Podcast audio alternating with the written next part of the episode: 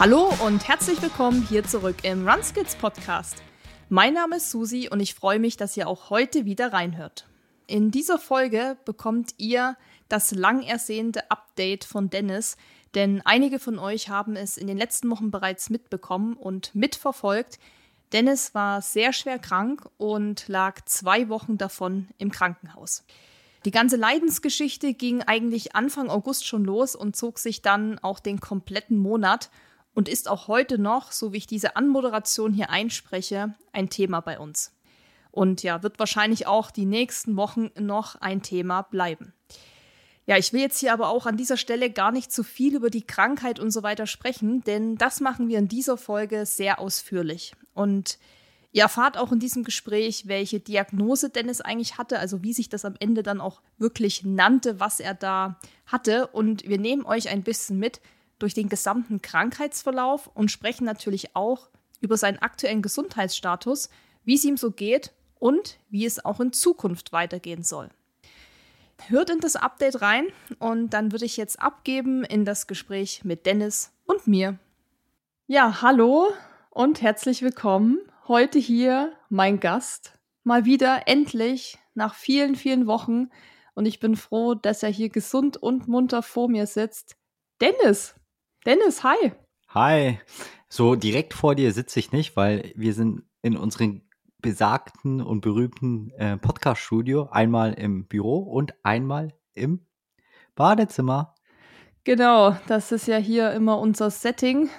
Einer darf im Büro sitzen, der andere muss ins Badezimmer und meistens ist Dennis, der am Badezimmer sitzt. Dennis, ich habe es gerade schon irgendwie so halb angeteasert seit vielen Wochen mal wieder im Podcast. Da ist einiges passiert und normalerweise hatten wir hier ganz andere Folgen geplant. Also wir wollten über einen Triathlon eine Folge aufnehmen, über ein Event, wo du eigentlich mitmachen solltest. Also das sah alles anders aus, als es dann jetzt letztendlich leider kam. Und darüber soll es in dieser Podcast-Folge auch heute gehen, weil sich das zum einen tatsächlich wirklich viele Hörer und Follower von uns gewünscht haben. Und zum anderen, weil es vielleicht auch einfach natürlich irgendwo auch eine informative Folge sein soll, im Sinne von, ich sag's mal jetzt so ein bisschen Aufklärung in Anführungszeichen, wie wir das halt in unserem, in unseren Sphären irgendwie machen können. Also wir sind natürlich keine Ärzte, keine Experten, keine Profis, aber irgendwie, glaube ich, können wir vielleicht dem ein oder anderen auch ja, vielleicht mit dieser Geschichte helfen oder was auch immer. Und ja, wenn sich jetzt welche fragen, hä, was, was, schlabert die? um was geht's hier? Komm mal zum Punkt. Ja, der Dennis war krank und zwar doch schon sehr stark, würde ich sagen. Also was auch die Ärzte gesagt haben, haben sie gesagt, der, der junge Mann, der ist krank, der ist sehr krank, aber das wird wieder. Das waren zumindest die Sätze, die ich noch von dem Rettungsassistenten Anfang August in meinen Ohren hatte, als die dich dann mitgenommen haben. Was zum einen erstmal richtig scheiße war, weil du eben so krank warst, aber zum anderen irgendwie auch aufbauend, dass er gesagt hat, dass du schon wieder der Alte wirst. So. Und kleiner Spoiler, du sitzt hier vor mir und bist fast schon wieder der Alte. Also du sitzt, du kannst reden, du kannst essen, Du kannst dich bewegen und du bist vor allem wieder zu Hause. Das war ja bis vor zwei Wochen nicht der Fall. Und wie ich schon gesagt habe, du warst krank und zwar hattest du, ich sag's jetzt mal ganz abgekürzt, eine Lungenentzündung. So, jetzt denken sich wahrscheinlich viele, ja, Lungenentzündung hatte ich auch schon mal, hm, kenne ich, kann man einordnen. Aber für oder der Richtigkeitshalber müssen wir natürlich die genaue Diagnose hier mal nennen und warum wir da jetzt vielleicht hier auch eine Folge draus machen und jetzt sage ich mal ein bisschen ein Fass aufmachen. Und zwar lautet Dennis Diagnose. Und Dennis, ist okay, wenn ich es einfach vorlese oder möchtest du das übernehmen? Nein, das darfst du gerne vorlesen. Und zwar, Dennis hatte ein parapneumonisches Pleuraempyem rechts bei, bei Löber-Pneumonie des rechten Unterlappens mit Interlobärerguss, Aspergillus-Nachweis im Bronchialsekret, Serologie negativ. So, und ich hoffe, ihr habt jetzt nicht in der Zeit abgeschaltet, weil ihr gedacht habt, so, hä? Ich habe es für euch natürlich mal aufgedröselt. Also wie gesagt, Lungenentzündung ist, sage ich mal so, das große Hauptthema. Aber im Endeffekt heißt es, also parapneumonisch heißt, neben einer Lungenentzündung, was man auch Pneumonie nennt, auftretend. Also Dennis hatte quasi nicht nur die Lungenentzündung, sondern daneben gab es noch was anderes. Pleura-Empyem ist auch das große Stichwort. Also das war der, der große Aufreger auch ein bisschen. Ist unter einem Pleura-Empyem versteht man eine Ansammlung von Eiter innerhalb des Brustkorbs, wobei sich der Eiter zwischen dem Rippenfell und dem Lungenfell ansammelt. Dann ist noch das Wort Lobär-Pneumonie gefallen. Die Lobär-Pneumonie ist eine morphologische Verlaufsform der Pneumonie, also der Lungenentzündung, bei der die Entzündung des Lungengewebes ganze Lappen der Lunge betrifft. Dann gibt es ja noch ganz viele andere Begrifflichkeiten und so weiter. Aber was ja auch noch gefallen ist, ist der Begriff Aspergillus. Und ich glaube, wir können das so zusammenfassen, du hattest eine sehr starke Lungenentzündung mit Pleura-Empyem, also mit diesem Erguss, mit dieser Eiteransammlung im Brustkorb. Der Grund dafür war der Aspergillus-Pilz. Und das muss man vielleicht auch noch mal kurz erklären, was das ist. Aspergillen findet man in großen Mengen in Komposthaufen und Kompostieranlagen und in verschimmelten Lebensmitteln. Häufig werden die Sporen auch über schlecht gewartete Klimaanlagen verbreitet. Aspergillus-Pilze kommen in der Umwelt praktisch überall vor Besonders gut gedeihen sie auf verrotteten Pflanzenteilen, zum Beispiel in Komposthaufen, Biotonnen und Blumenerde. Aber auch in Innenräumen, etwa hinter Tapeten, in alten Polstermöbeln oder Dämmstoffen kann sich der Pilz verbergen. Puh, das war jetzt irgendwie viel Info. Schwere Lungenentzündung mit Pleuraempyem aufgrund eines Aspergillus-Pilzes, den wir alle einatmen, tatsächlich. Das ist auch ein interessanter Fakt der bei dir das ausgelöst hat. So, und jetzt müssen wir das mal irgendwie aufdröseln. Also wir müssen damit jetzt mal von vorne anfangen. Und zwar, wie das Ganze begonnen hat. Wie ging dieser Krankheitsverlauf los, Dennis? Wie, wie sah das anfangs noch aus? Gerne erzähle ich da von Anfang an und erstmal, warum wir nochmal die Folge aufnehmen, warum es mir auch so wichtig ist, so offen darüber zu reden, weil es hat mir, glaube ich, auch ein bisschen den Kopf gewaschen jetzt. Ich sage nicht, dass es eine 180-Grad-Drehung bei mir ist und ich mache jetzt alles anders. Also alles, was früher links war, mache ich jetzt rechts. Aber es ist schon ein herber Einschnitt gewesen und ich überdenke die Sachen jetzt anders. Das ist ein gutes Stichwort. Wir fangen von Anfang an an und eigentlich war es geplant, über den Inferno-Triathlon zu reden. Den habe ich nicht offiziell publiziert, aber das war so mein kleiner Hauptwettkampf oder Nebenwettkampf aber dazu kam es nicht. Besser gesagt, Anfang August, ich glaube, das war der 1. August oder der 31. Juli. Ich weiß nicht, ob der Juli 31 hat oder 30. 31. Aber ich, das ist immer die Frage. Ja, da hatte ich einen mega stressigen Arbeitstag. So fing eigentlich die Krankheit an. Ich hatte, glaube ich, nachmittags sieben, eine, äh, sieben halbestündige Calls nach und nach. Also wirklich so ein Call ab von den einen Call ins nächsten Call-Marathon. Richtiger Call-Marathon beruflich und ich war richtig fertig am letzten Call, musste auch früher abschalten. Begann dann mit Schüttelfrost und es entwickelt sich einfach sich eine Grippe. Also wirklich mit Grippesymptomen, Kopfschmerzen, Schüttelfrost, hohes Fieber. Und das hielt mich Dienstag, Mittwoch genauso, bekämpft mit Paracetamol. Donnerstag bin ich dann zum Arzt gegangen. Aufgrund, mir ging es halt nicht viel besser. Ich hatte aber zu dem Zeitpunkt keine Lungenbeschwerden, aber ab Donnerstag fing, fing an schon so ein starker Hustenreiz. Und ich dachte, okay, gehst du mal zum Arzt und äh, schaust dir mal, was der Arzt sagt. Und ich wollte auch, oder ich musste auch eine Krankschreibung holen. Das war auch eigentlich der Hauptgrund, weil ich an, zu dem Zeitpunkt nicht an eine Lungenentzündung dachte. Dann war ich beim Arzt. Es war leider ein Vertretungsarzt da der, glaube ich, aus der Rente kam, wieder zurückgeholt wurde für diese Woche. Ist leider so. Aber der hat nichts festgestellt. Der hat mir, der wollte mich erstmal nicht krank schreiben, weil ich nur, nur in Anführungszeichen im Homeoffice arbeite. Und kam zurück und erzählte das Susi. Und sie war, wie, du hast ja nicht mal ein, Rezept bekommen für einen Hustensaft etc. Ich so, nee, der meinte, morgen ist das wieder. Ich habe natürlich gehofft, dass es morgen wieder ist. Und Susi so, ich hol dir trotzdem noch Hustensaft etc. Kam, glaube ich, mit einer kompletten Tüte aus der Apotheke, Hustenbonbons etc., weil mein Husten immer stärker wurde. Und ehrlich gesagt, zu diesem Zeitpunkt, das muss man so sagen, war ich so verbissen im Kopf. Und da denke ich jetzt neu, und dann dachte ich mir, oh scheiße, wieder bist du eine Woche im Trainingsrückstand, was ich jetzt, glaube ich, nicht mehr denken würde. Hoffe ich mal. Aber das war so krass, so, okay, ich bin ein, ein Tag, jetzt muss ich den Freitag noch aussetzen, vielleicht Samstag, Sonntag und dann kann ich nächste Woche trainieren, aber scheiße, das Wochenende ist gelaufen. Und so kaputt war ich gerade in diesem Kopf und deswegen, das war wirklich ein Einschnitt und es wurde einfach nicht besser. Also es war dann der Freitag, es wurde eher schlimmer, mein Husten. Ich habe, glaube ich, andauernd gehustet und das war richtig heftig.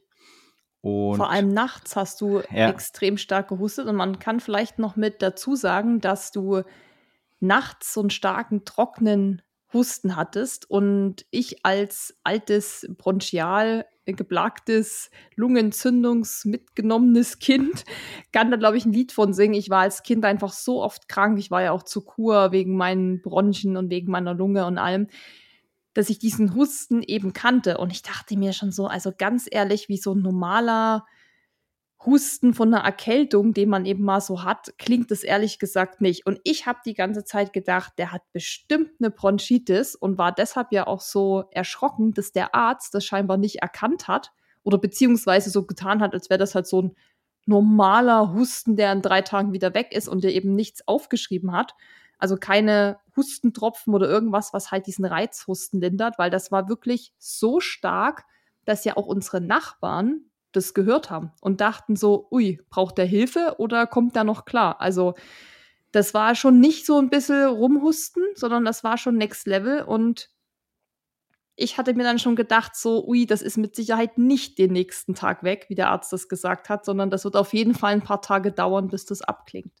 Und ich muss dazu sagen, ich war wirklich richtig, richtig krank, weil ich hatte auch keinen Hunger. Das ist wirklich selten bei mir.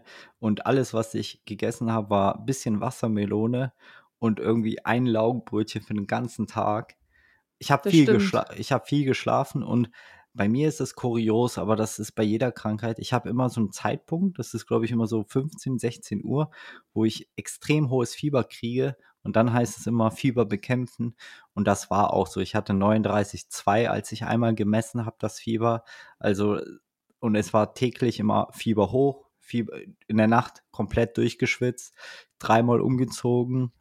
Susi und ich haben zu dem Zeitpunkt auch in getrennten Räumen gepennt, weil ich sie einfach nicht anstecken wollte, weil ich zu dem Zeitpunkt auch nicht wusste, ist es ein Virusinfekt etc. Kann ja alles sein. Aber ich habe unheimlich viel geschwitzt und immer morgens das Fieber bekämpft, wieder auf Normaltemperatur, dann bis zum Nachmittag stieg es wieder an und dann das gleiche von vorne. Es war einfach die Hölle, aber es war schlimm, aber noch auszuhalten. Und dann warst du, äh, bist du weggefahren, Susi? Ja? Genau, ich bin dann ins Pitztal gefahren mit Maggie zum Anfeuern beim Pitz Trail Lauf. Und das war Freitag nehme ich, glaube ich, oder? Freitagabend. Komplett. Ja. Du hast mich noch gefragt, Dennis, kann ich dich hier alleine lassen? Und ich so, ja, ja, das ging schon. Und da war ein Moment, wo es schon wirklich besser ging. Und wie gesagt, ich habe auf die, auf die Aussage des Arztes gehofft. In ein, zwei Tagen ist das wieder weg.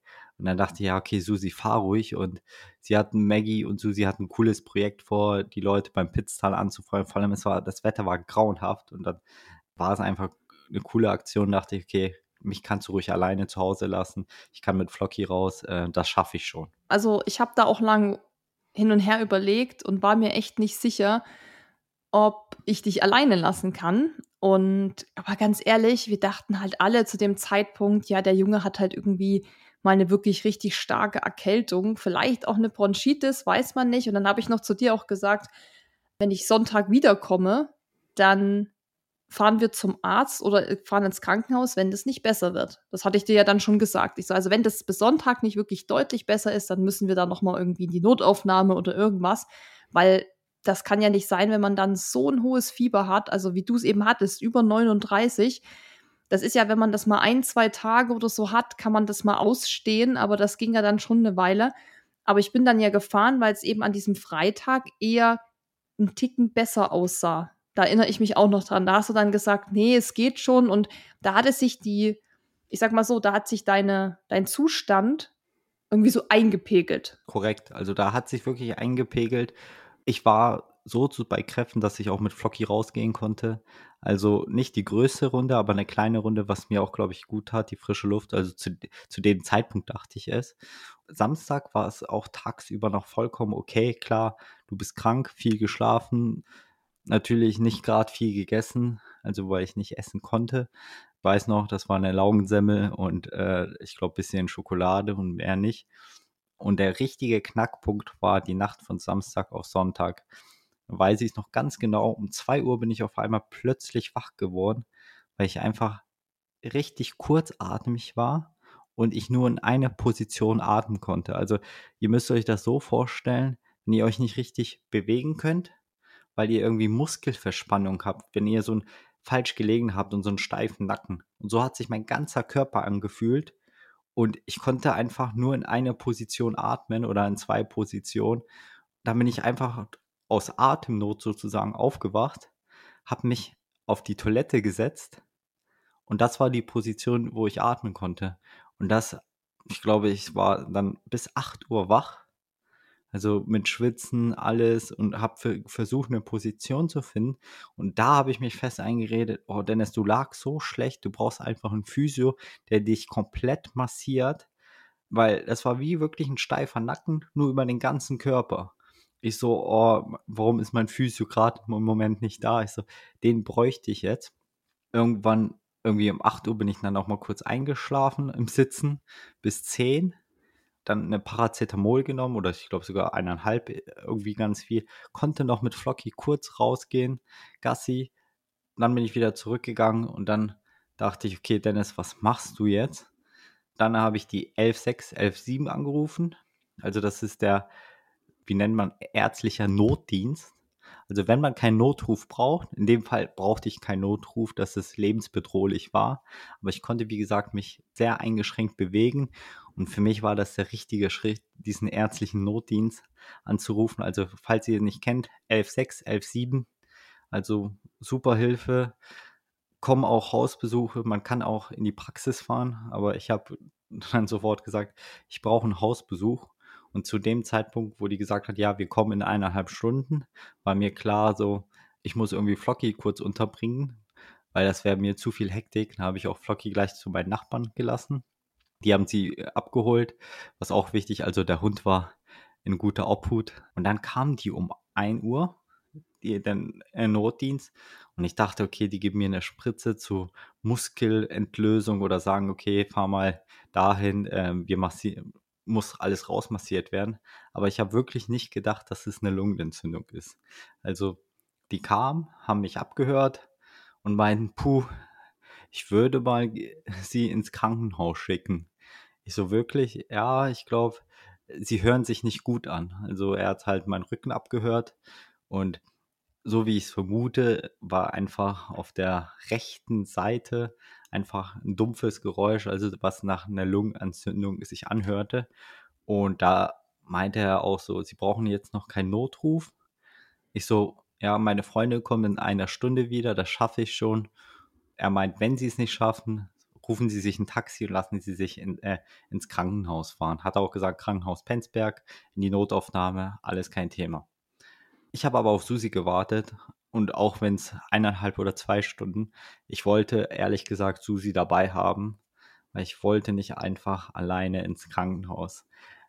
Vielleicht, ich weiß nicht, ob hier jeder es verstehen kann, aber ich finde Krankenhaus nicht so geil und mir ging es einfach nicht gut und für mich war der schrecklichste Moment, da alleine hinzugehen und ich wusste nicht, was danach passiert. Ich habe mich dann, okay, so in eineinhalb Stunden kommt Susi, in einer Stunde bin dann duschen gegangen, wollte mich frisch machen, weil ich wirklich nicht wusste, was danach passiert. Ich habe immer gehofft, ich komme wieder zurück, aber sicher, sicher, habe meine Tasche ein bisschen gepackt. Dann kam Susi und wir sind dann sofort ins Krankenhaus gefahren, in Penzberg und in die Notaufnahme. Also sehr schnuckliges, kleines Krankenhaus. Und komischerweise an einem Sonntagnachmittag kamen wir sofort dran. Warst oh, nur du und die eine Frau noch? Genau, und ich war vor der Frau, also für die Notaufnahme, ich war noch nie so schnell in der Notaufnahme, wurde ich so schnell drangenommen. Dann haben die mich erstmal getestet. Erstmal Corona-Test. War auch negativ, war auch zu Hause die ganzen Tage negativ, muss man auch vielleicht erwähnen, weil vielleicht der Zusammenhang mit Corona. Dann wurde mir Blut abgenommen und mir versuchen, ein Röntgenbild zu machen. Und während des Blutabnehmens meinte die Ärztin schon, äh, es wäre besser, wenn sie heute Nacht hier bleiben.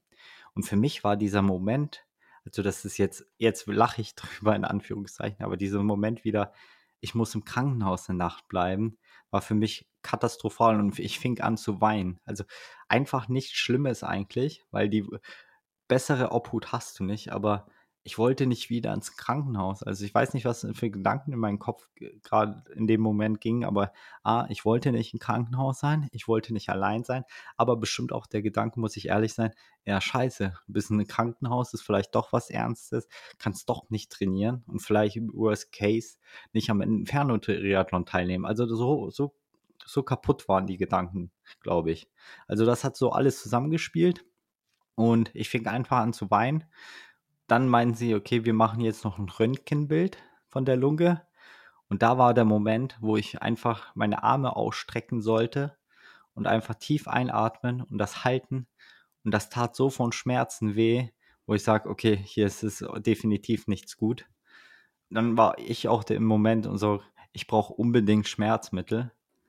Und das war wirklich, wo ich gesagt habe, ich habe, ich bin kurzatmig, kriege schwer Luft und ich brauche unbedingt Schmerzmittel. Und ich bekam sofort die Schmerzmittel und innerhalb von wenigen Minuten ging es mir dann auch von den Schmerzen her besser, weil ich eigentlich zugedröhnt war, glaube ich. Und die meinten, okay, wir bringen sie erstmal auf Intensivstation. Es war wieder auch so Alarmglocken, Intensivstation. Also man hört immer das Schlimmste.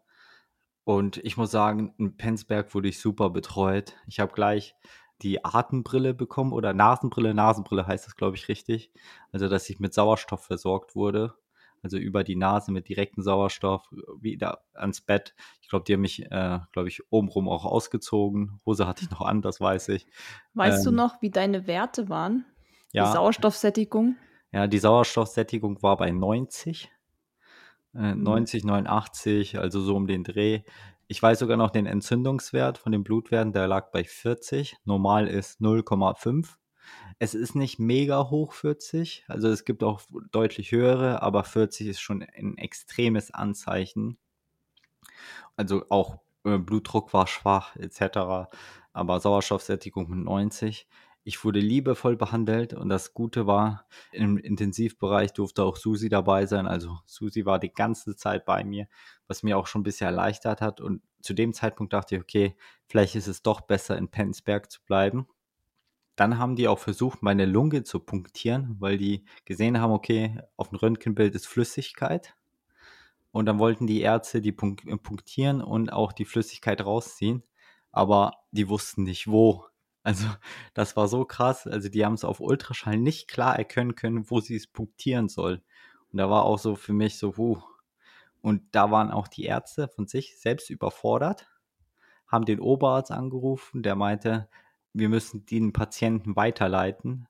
Und dann ging die Telefonie von den Ärzten weiter. Erstmal Gauting Krankenhaus, dann glaube ich Krankenhaus Bogenhausen, ob die mich aufnehmen können. Und letztendlich wurde es Krankenhaus oder Klinikum Großhadern. Also in München, genau. Also man muss sagen, vielleicht kurz zur Einordnung. Wir wohnen ja in Kochel am See.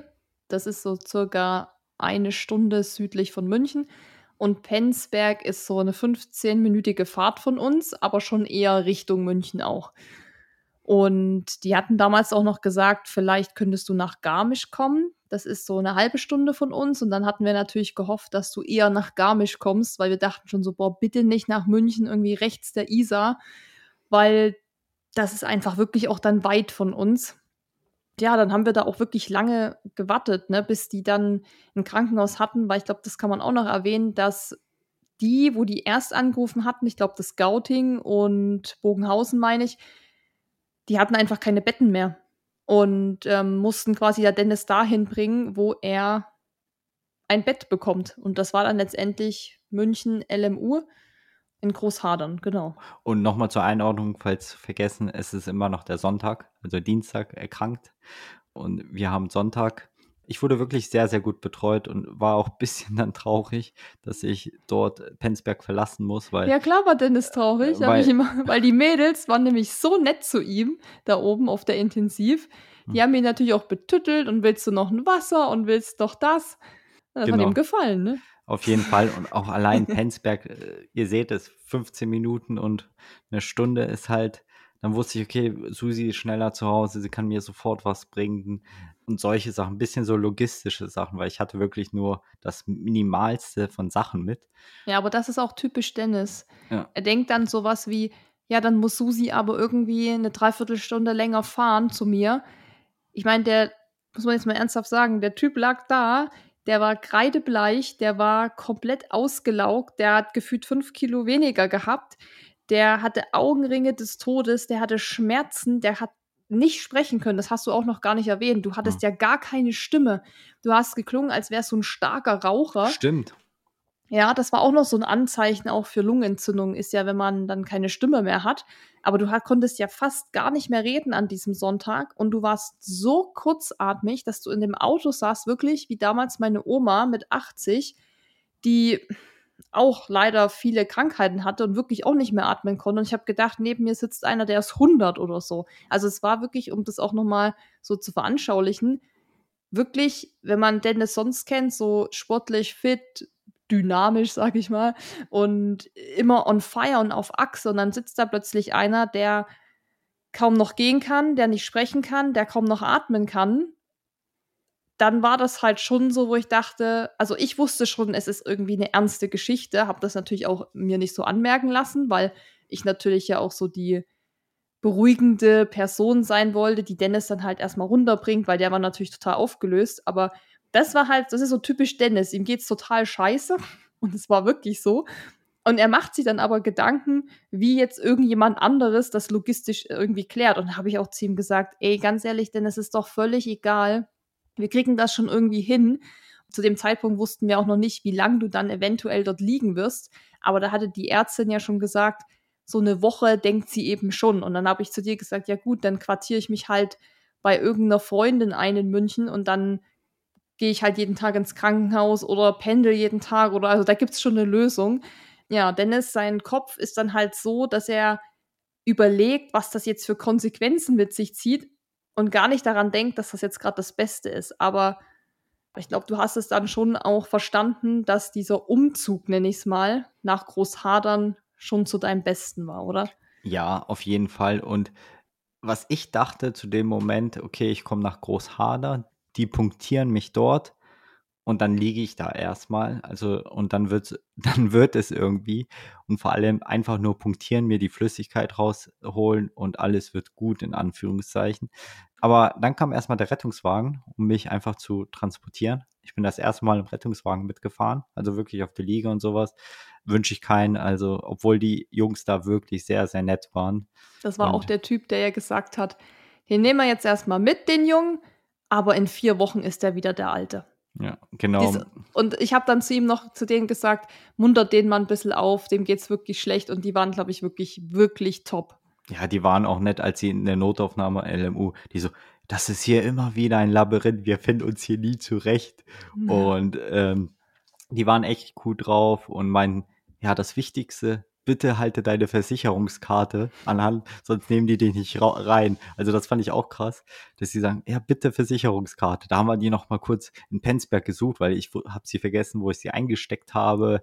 Dann bin ich nach Großhadern gekommen wurde dann auch in die Notstation und sofort in so einen OP-Saal geschickt, weil ich dachte, okay, ich werde punktiert, passt so. Und dann me- meinten die, ja, du kriegst eine Thoraxdrainage. Und für mich Thoraxdrainage hört sich an wie sieben böhmische Dörfer. Ich so, okay, einfach abgenickt, gut ist. Habe ich, glaube ich, noch in diesen OP-Saal gewartet. Und dann wurde es so ganz komisch, weil insgesamt waren da, glaube ich, ein Arzt, eine Arztassistentin und zwei Kranken, äh, Krankenschwestern. Und dann meinte die eine Krankenschwester, ich kann das mir nicht ansehen, kann ich hier raus. Und dann, und dann dachte da, das war, glaube ich, keine OP-Schwester, sondern wirklich eine Krankenschwester. Und dann dachte ich mir, okay, sie kann es nicht ansehen. Die haben halt alles vorbereitet, haben mir erklärt, wir machen hier einen kleinen Schnitt und, und, und. Aber mir war noch nie da bewusst, ich kriege jetzt einen Schlauch reingeknallt, in Anführungszeichen, und der bleibt erstmal drinne. Das war mir nie bewusst gerade in dem Zeitpunkt. Dann war es okay, waren wir nur noch, sagen wir mal, zu dritt. Der Chirurg, und auch ein junger Mann, dann noch die oder Assistenzärztin und ich. Und dann war es, glaube ich, so um die 22 Uhr. Und dann fing der Eingriff an. Für mich war das eine gefühlte Ewigkeit. Ich glaube, der war wirklich 20 Minuten. Klingt hart, aber jetzt kann ich leicht darüber reden oder beziehungsweise fällt mir leichter. Als ich das erste Mal darüber geredet habe, habe ich, also als ich das meinen Eltern erzählt habe, habe ich einfach im Krankenhausbett geweint, weil das mich einfach so mitgenommen hat das könnt ihr nicht vorstellen. Also, was ich jetzt so Bilder im Kopf habe, weil klar, diese Thorax-Drainage kriegst du nicht unter Vollnarkose, kriegst du nur unter örtliche Betäubung. Die fing an mit zweimal örtliche Betäubung zu spritzen, was eigentlich okay ist. Skalpellschnitt habe ich nicht bemerkt. Und ich habe immer noch das Bild vor Augen, diese Lichter von diesen OP-Scheinwerfer. Äh, Und äh, die waren so grün, rot, weiß so immer so kleine Punkte und das ganze Zeit in mein Auge und das ist eigentlich jetzt sozusagen meine Horrorvorstellung. Aber kommen wir zum Schnitt zurück. Den ersten Schnitt habe ich nicht mitbekommen und dann fing er an, diese Drainage reinzutun. Und ihr müsst vorstellen, der Schnitt war so rechts der Brust. Also wenn man die Brustwarze so ein bisschen weiter nach rechts, so um die 5, 6 Zentimeter von der Seite da war der Schnitt angesetzt und, die, und der Schlauch, die Drainage, die reinkam, war so breit wie der kleine Finger. Also von der Größe reden wir in etwa. Dann fing der an, diese Drainage reinzutun und ich bekam die höllischen Schmerzen. Sprich, diese örtliche Betäubung, was mit zwei Spritzen schon betäubt wurde, hat einfach nicht ausgereicht und die mussten nachspritzen und das nicht nur einmal, sondern mussten kurz anhalten, damit die die vierte Spritze irgendwie aus einem anderen OP-Saal reinkriegen, damit ich keine Schmerzen habe. Klar hat man immer ein Druckgefühl, das ist so wie ein bisschen beim Zahnarzt, aber in dem Moment hatte ich die höllischen Schmerzen und das Schlimme kommt ja noch. Also wir, als wir fast am Ende gelangt waren, habe ich auf einmal keine Luft mehr bekommen. Und das war so ein Moment, wie ich kann nicht mehr atmen. Die Drainage war so tief drinne und es war, lag sie irgendwie ganz komisch, dass ich einfach keine Luft bekommen habe. Es gab nur einen Weg, wo ich Luft bekommen habe, wo der Arzt mir sozusagen das Loch oder die Drainage irgendwie so zusammengedrückt hat, dass ich für diesen Moment atmen konnte. Also ihr müsst das, es war ein Loch und der hat gesagt, jetzt kannst du atmen. Und der hat das eigentlich mechanisch wirklich zugedrückt mit voller Gewalt und dann konnte ich atmen. Also ich konnte, das ist so, man versucht zu atmen, aber es kommt kein Sauerstoff. Also und wenn der weggegangen ist von dem Loch, also das nicht zugedrückt ja, hat, hast du keine Luft bekommen. Habe ich keinen Sauerstoff bekommen, gar nicht. Und da habe ich, klingt wirklich, ich habe, als ich das erste Mal erzählt habe, habe ich richtig geweint. Da hatte ich Todesangst. Also da hatte ich wirklich Todesangst.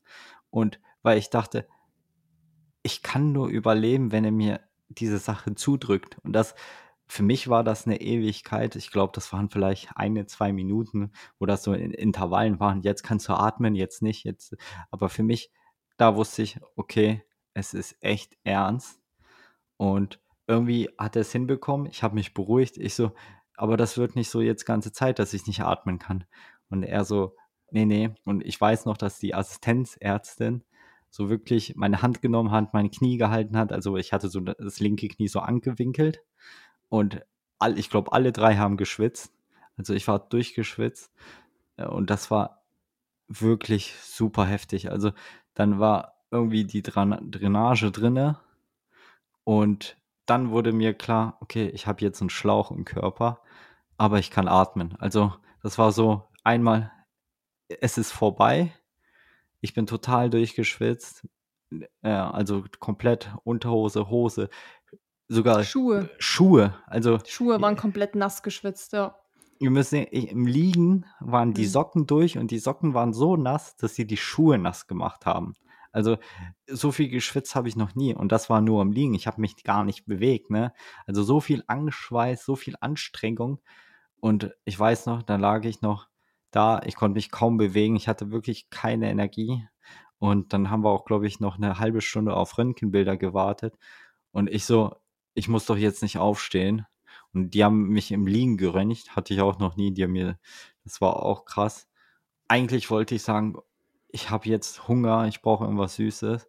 Aber ich bin auf dem Weg ins Zimmer einfach eingeschlafen und habe erstmal, glaube ich, auch wirklich zehn Stunden geschlafen oder acht oder sowas.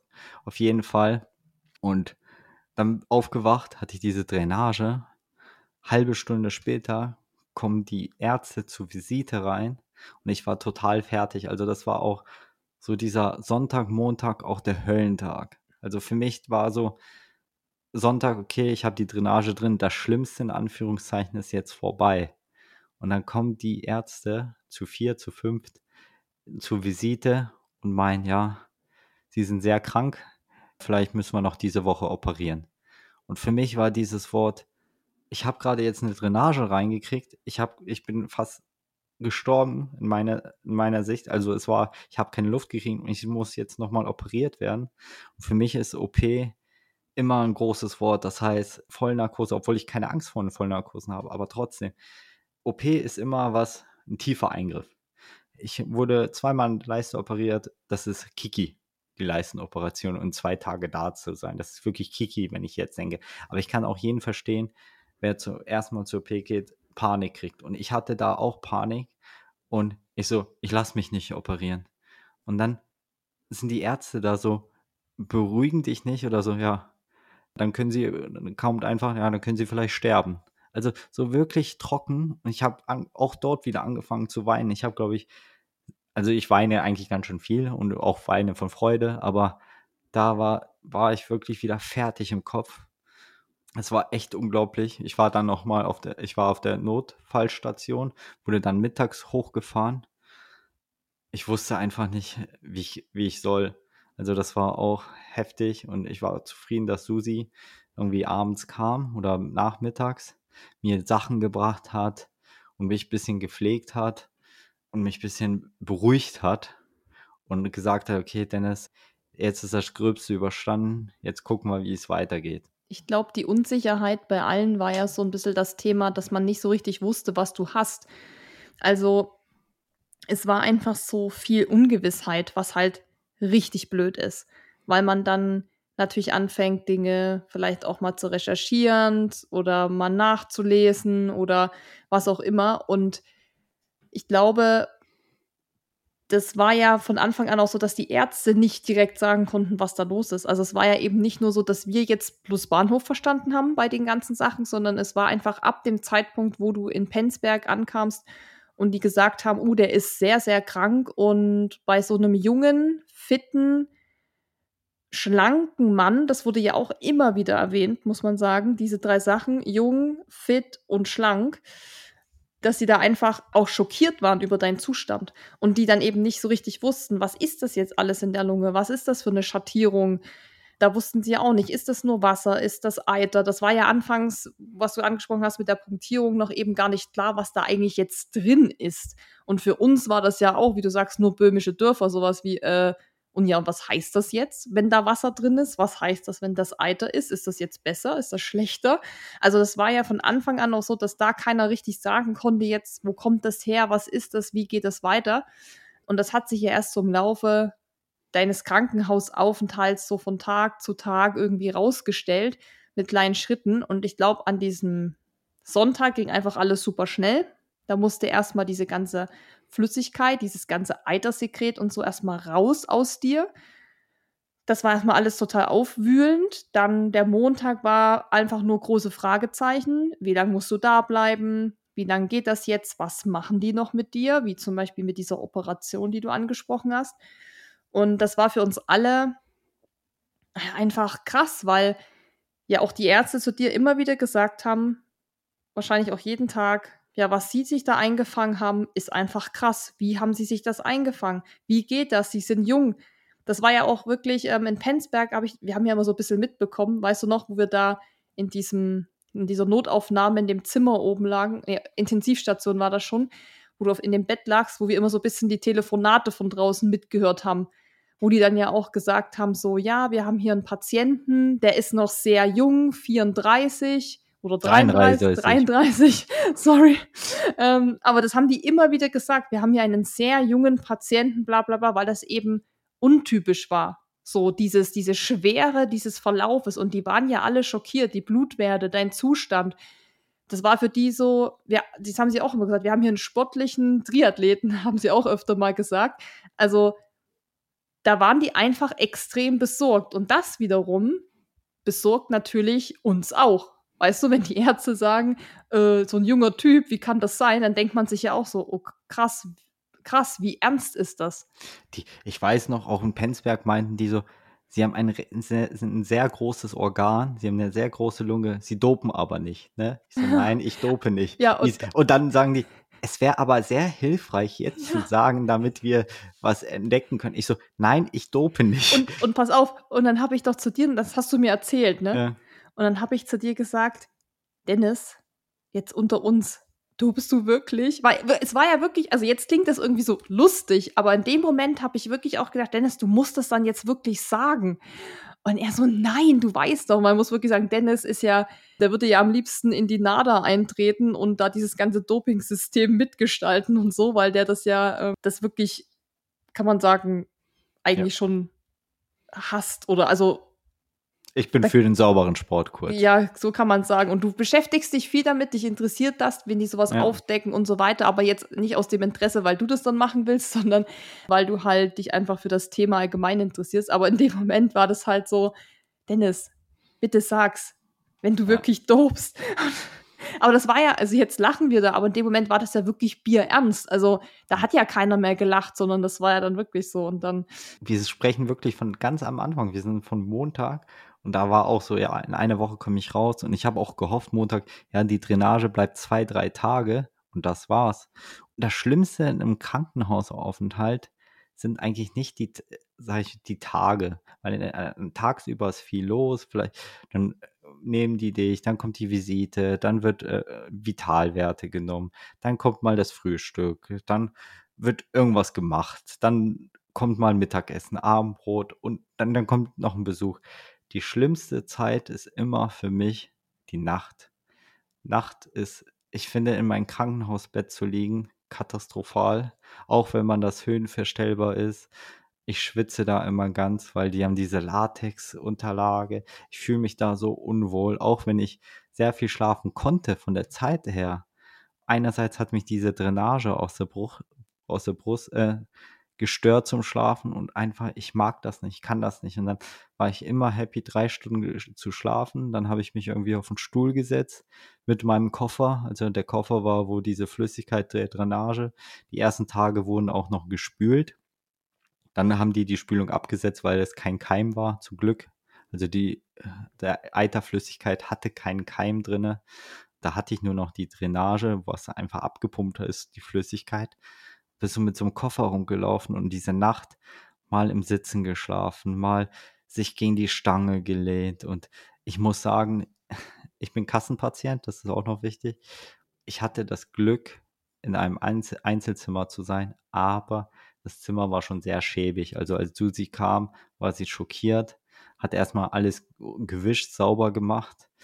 Auch alte Freunde haben mich besucht, also gleich auch am ersten oder zweiten Tag, was ich wirklich, das ist, das ist das Beste, was ich aus diesen zwei Wochen Krankenhausaufenthalt mitnehme, dass ich Freunde, die ich zehn Jahre nicht gesehen habe, und gute Schulfreunde. Und wir sind beide nach München gezogen und die Wege haben sich so getrennt, obwohl wir beide in München gewohnt haben, wieder zueinander gefunden haben und dann bemerkt haben, hey, in zehn Jahren haben wir wieder das gleiche äh, Hobby entwickelt, äh, Triathlon. Also wir haben früher zusammen Fußball gespielt, dann war so zehn Jahre Blackbox, sag ich mal. Dann kommen wir wieder und sagen, hey, Fußball ist scheiße, wir machen Triathlon. Und da war auch Freundinnen, auch die Mutti der Freundinnen, die auf der Privatstation arbeitet eigentlich, kam sie erstmal hoch mit trockenem Humor. In was für ein Drecksloch sitzt du hier oder liegst du hier? Habe ich auch ein bisschen gelacht, weil ich sie kannte, so von der Humorart. Aber das war wirklich ein sehr, sehr schöner Moment in diesen ersten Tagen. Und die kamen dann auch mehrmals besuchen, weil auch in der Nähe wohnen in Großhadern Nathalie auch in groß, äh, im Klinikum arbeitet. Also da hatte ich komplette Unterstützung und ihr müsst mal euch vorstellen, also auch, man sieht sich zehn Jahre nicht und was das auch für ein Schritt ist, mal hinzugehen zu jemandem. Also ich lag da nur, aber Nils, also zu meinem Kumpel, der einfach sagt, ey, ich gehe den mal besuchen, aber ich weiß nicht, wie er reagiert. Also das muss man auch so Mut sein, weil wir haben uns wirklich zehn Jahre 0, Aber man, man muss ja auch sagen, ihr habt euch ja nicht verstritten oder so, Nee. sondern es war einfach so ein bisschen, wie es halt ist im Alter, äh, es klingt immer so im Alter, aber dass man halt später sich mal so auseinander Ge- lebt oder war durch- jetzt ja nicht auf böser Absicht oder so. und durch Instagram irgendwie über Umwege erfahren, dass ich in, im Krankenhaus liege. Lass mich noch mal kurz was zu deiner Krankheitsgeschichte sagen, weil ich nämlich gerade hier auch meine Notizen-App gefunden habe. Weil man muss ja noch sagen, während Dennis da im Krankenhaus lag und dann Besuch von seinen alten Kumpels und Freundinnen und so bekommen hat und er weiter einfach erstmal so behandelt wurde, habe ich natürlich im Hintergrund auch sau viel mich gekümmert und recherchiert. An dieser Stelle müssen wir, glaube ich, mal unsere liebe Freundin Alex erwähnen, die Internistin ist, die jetzt übrigens ihren Facharzt geschafft hat. Also an dieser Stelle, Running Alexandra, wer sie noch kennt, hat ihren Facharzt geschafft, hat sich in dieser Zeit, als sie eigentlich mittendrin war, weil den Facharzt hat sie jetzt erst gemacht und das war jetzt drei, vier Wochen vor ihrer Prüfung da, hat sie sich trotzdem um, sage ich mal, unsere Belange gekümmert und hat fast jeden zweiten, dritten Tag im Krankenhaus angerufen hat mit den behandelnden Ärzten gesprochen, hat sich Informationen einholen lassen und hat das dann mir wiederum erklärt, dass ich erstmal verstehe, was Dennis da hat, damit ich dann auch wiederum mit ihm und auch mit seiner Familie sprechen kann, die natürlich immer alle gefragt haben, was hat er jetzt, was ist mit ihm und die Notizen habe ich noch und ähm, deshalb glaube ich, können wir das nochmal jetzt für alle auch kurz zusammenfassen, was dann an diesem, ich sag mal, Montag, Dienstag, Mittwoch war das ja alles so in Mhm. diesen Tagen, wie da dein Krankheitsstand war. Und zwar war klar, du hattest eine sehr ordentliche Lungenentzündung. Also das war schon mal ein Fakt. Und in der Lunge selbst hattest du einen Infekt. Der ist aber glücklicherweise innerhalb lokal dieser Lunge geblieben. Das heißt, außerhalb das hattest du ja schon gesagt, diese Flüssigkeit, die da abgeleitet wurde über die Drainage, dieses Eiter und so, waren glücklicherweise keine Bakterien oder Krankheitserreger. Das war schon mal damals auch schon die gute Nachricht. Das heißt, dieses, ich nenne es mal diesen, äh, dieser Erguss, dann nennt sich, ist ein Begleiterguss gewesen, der mit dieser Drainage abgesogen wurde. So. Und zu dem Zeitpunkt haben die zwar zu Dennis immer gesagt, sie wissen nicht, ob sie operieren müssen oder nicht, aber zu diesem Zeitpunkt war es noch so, dass es nach keiner OP aussah, weil die das natürlich erstmal so konservativ behandeln wollten. Man musste das natürlich ableiten, damit die Lunge entlastet werden konnte, damit Dennis wieder atmen konnte, weil das war natürlich auch das, warum Kurzatmigkeit und so weiter, weil das natürlich einfach eine Belastung für die Lunge ist, wenn sich da Eiter etc. ansammelt. Genau, nur kurz, weil dieser Eiter verdrängt sozusagen die Lunge und die Lunge kann sich nicht mehr ausdehnen. Und das ist es, was hindert. Und die OP wäre einfach, diese Flüssigkeit zu säubern. Also wirklich auch minimal. Invasiv? Äh, invasiv, genau. Mit Geräten rein und die Lunge einfach zu säubern. Das war die OP, die im Raum stand. Aber wie Susi gesagt hat, man hat es versucht, konservativ zu behandeln. Ja, und das war natürlich erstmal auch nervig, weil das auch dauert. Also sowas zu reinigen, zu spülen, das abzulassen, dann zu gucken, wie das Antibiotikum anschlägt, ob die Blutwerte sich verbessern. Das geht ja nicht von heute auf morgen und das hat halt einige Tage gedauert. Und in diesen Tagen waren wir, glaube ich, auch alle einfach ein bisschen in so einer Ungewissheit, weil man nicht wusste, was sind die nächsten Schritte, wie lang wird das Ganze auch noch gehen. Also das war wirklich sehr ungewiss und da musste man wirklich auch lernen, von Tag zu Tag zu schauen und zu sagen, okay, heute haben sie das gemacht, sehr gut. Jetzt können wir nur im Heute leben und gucken, was wir heute damit anfangen. Wir können aber jetzt nicht die ganze Zeit daran denken, dass eventuell eine Operation noch ansteht, weil das bringt uns ja in dem Moment auch nicht weiter.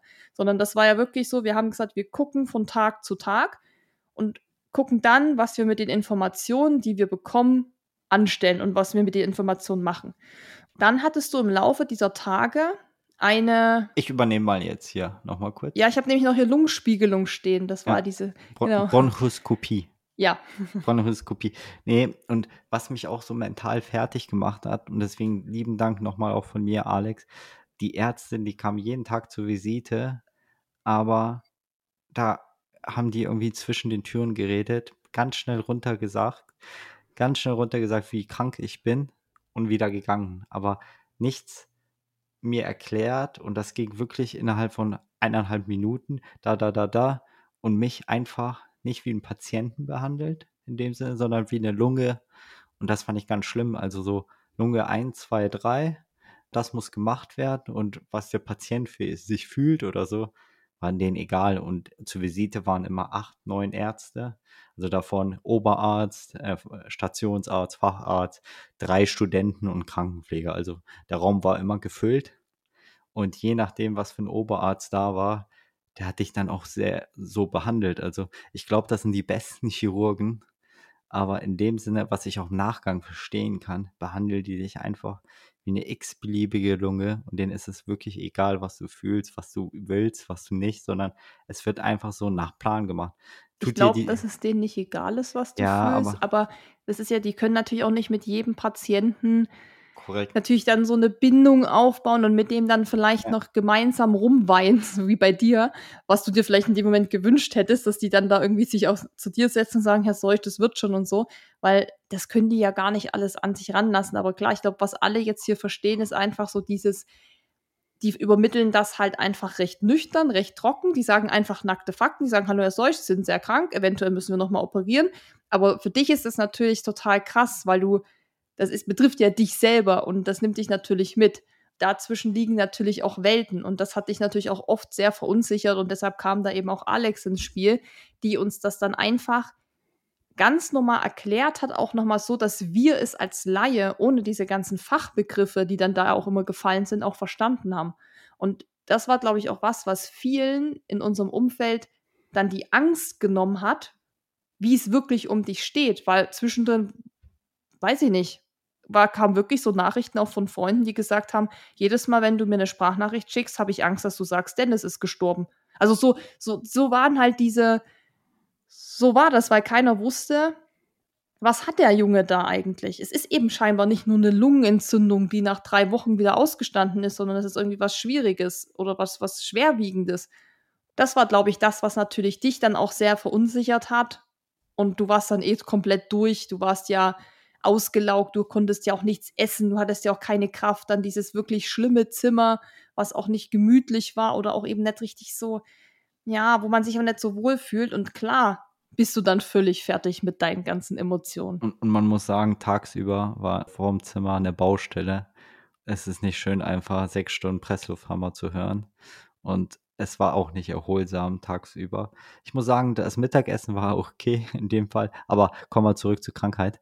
Und dann kam am Mittwoch die Ärzte und sagen, okay, die Entzündungswerte gehen nicht schnell runter. Also das erste Mal waren ja 40 und die haben schon erhofft, dass sie deutlich zurückgehen und dann waren die irgendwie 37,6 oder sowas was die meinen, ey, wir müssen eine Bronchoskopie machen. Das heißt, die entnehmen ein bisschen den Infekt oder so. Ja, diesen aus, Schleim. Diesen genau, Schleim aus der um, Lunge.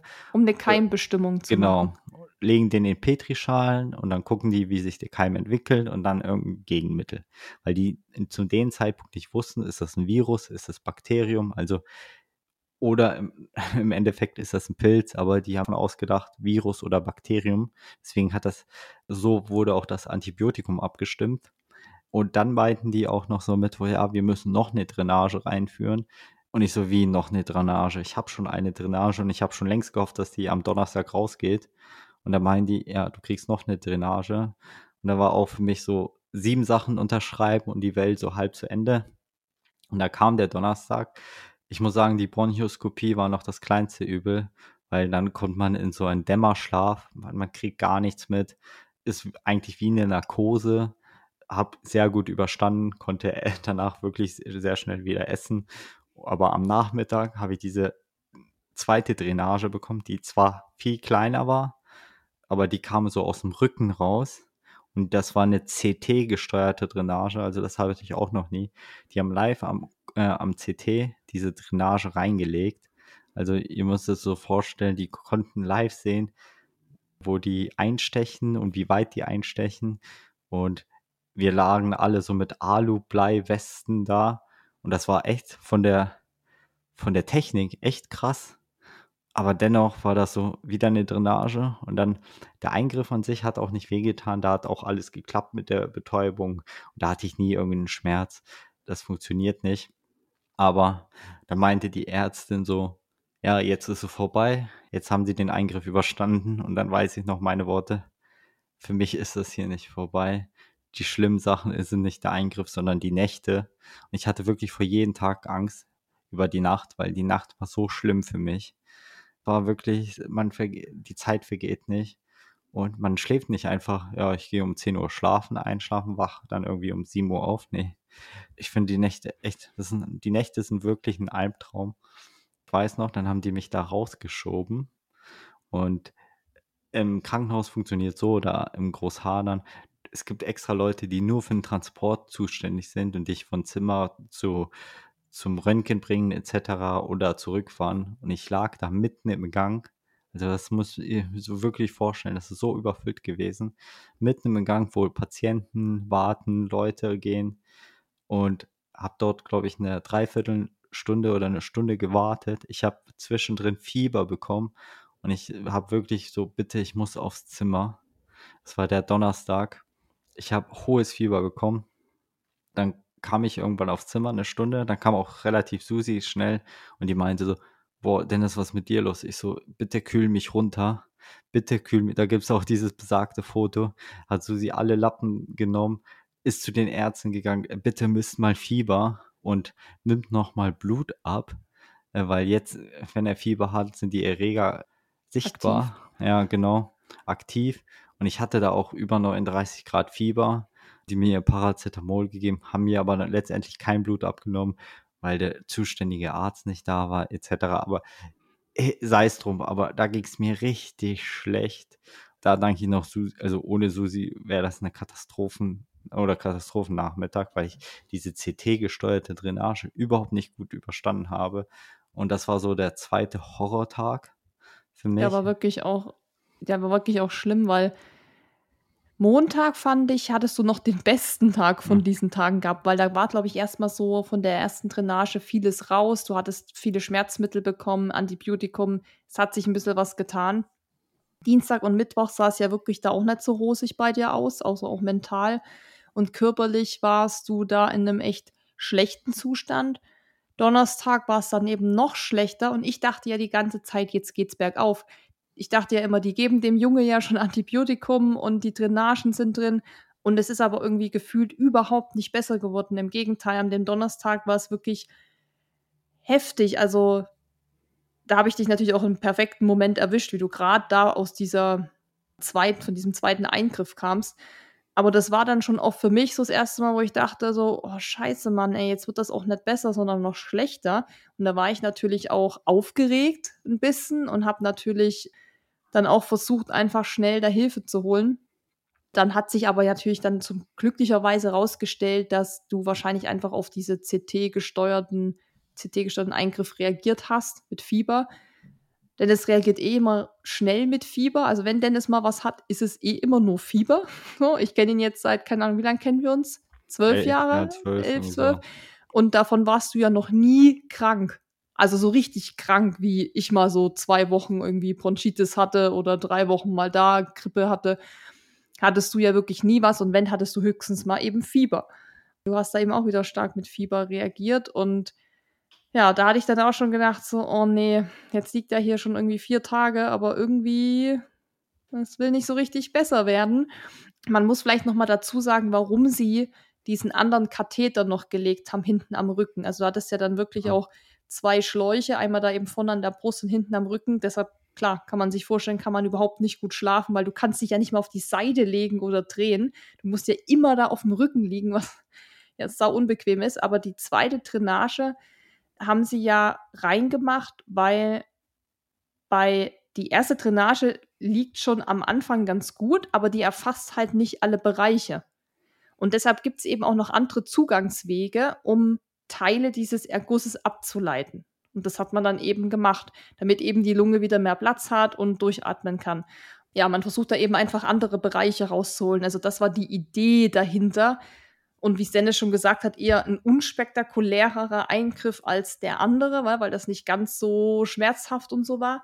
Aber klar, das hat ihn, oder das hat uns alle erstmal natürlich auch so ein bisschen wieder, ja, nicht schockiert, aber so, hm, jetzt hat er da zwei, also der Drainage und ein Katheter und irgendwie geht da irgendwie auch nichts voran. Und die Entzündungswerte waren immer noch erhöht. Und dann meinten die Ärzte auch, ja, jetzt müssen wir bis Sonntag warten, bis sich diese Keime in diesen Petrischalen sich entwickeln, das Gegenmittel und am Wochenende ist eh im Krankenhaus nicht viel los und da wusste ich, okay, alle beide Drainagen bleiben übers Wochenende da. Und man muss sagen, Susi war bis dato jeden Tag da und hat wirklich jeden Tag Zeit geopfert. Eine Stunde hinfahren, dann bei mir drei Stunden gewesen und dann eine Stunde zurück. Also das war auch eine, keine leichte Zeit für sie und ich bin tausend, tausendmal dankbar und ich glaube, ich kann das nie wieder gut machen. Doch, mit Äh. einer Eis, mit einer Eis-Flatrate für immer. Ja, von mir aus, die kannst du haben. mein Lebensende Eis for free. Aber wirklich, und, und dann haben sich auch meine Eltern gesagt, okay, wir kommen Wochenende dich besuchen. Da habe ich auch gesagt, Susi, du brauchst Samstag nicht zu kommen, du brauchst Sonntag nicht zu kommen. Meine Eltern sind da, die waren Samstag, Sonntag und haben halt, waren ein bisschen bei mir, haben, also ein bisschen, waren auch sehr lange bei mir und haben mich auch unterstützt und ja, Familie ist halt ganz wichtig in solchen Momenten, kann man schon sagen. Und meine Eltern sind extra 650 Kilometer nur übers Wochenende gefahren. Und ich, mein Vater hat sich auch kurz davor Hand gebrochen, konnte wieder Auto fahren. Also es war auch nicht leicht, einfach runterzufahren. Aber fürs Kind macht man doch irgendwie alles.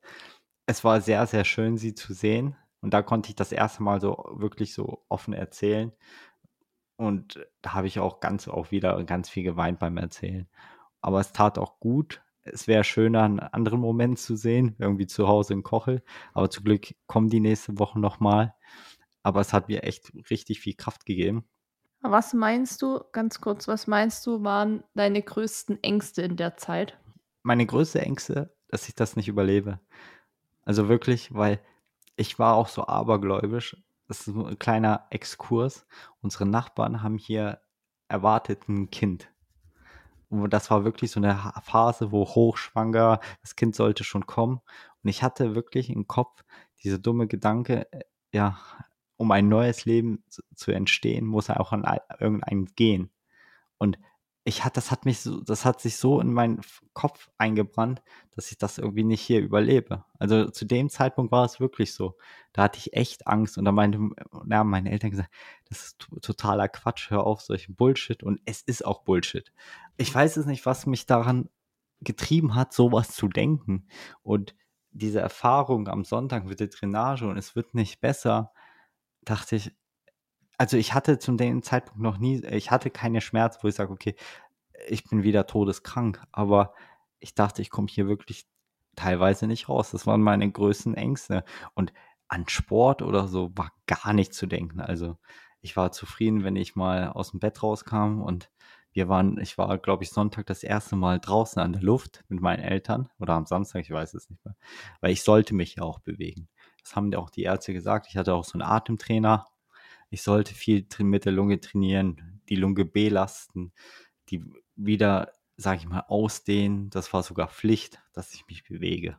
Bis dato war der Radius innerhalb des Gebäudes, also das Klinikum ist sehr, sehr groß mit sehr vielen Stockwerken und es gibt so eine Patientenstraße, wo es auch einen Kaffee gibt. Äh, die, da kenne ich, glaube ich, jede Fliese. Und wir kennen auch das ganze Essensangebot, was es genau, da gibt. Ne? Genau, aber das waren so die größten Ängste und am Montag war so diese Gewissheit, hey, es ist kein Bakterium, es ist kein Virus, es ist ein Pilz, was sehr, sehr ungewöhnlich ist für einen jungen Menschen.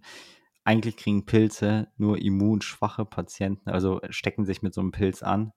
Und das heißt, Leute, die HIV haben, Leute, die eine Chemotherapie hinter sich haben, sehr alte Leute. Organspender. Und Organspender und, und, und, und, also so wirklich sehr, sehr immunschwache. Und da, parallel wurde auch bei mir Hepatitis, HIV und sowas getestet, alles zum Glück negativ. Aber die wussten nicht so wirklich, wo, wo es herkam. Und eine Erklärung war, dass ich mich einfach nicht gut ernährt habe. Das haben die auch gleich am Anfang gesagt. Sie sind unterernährt.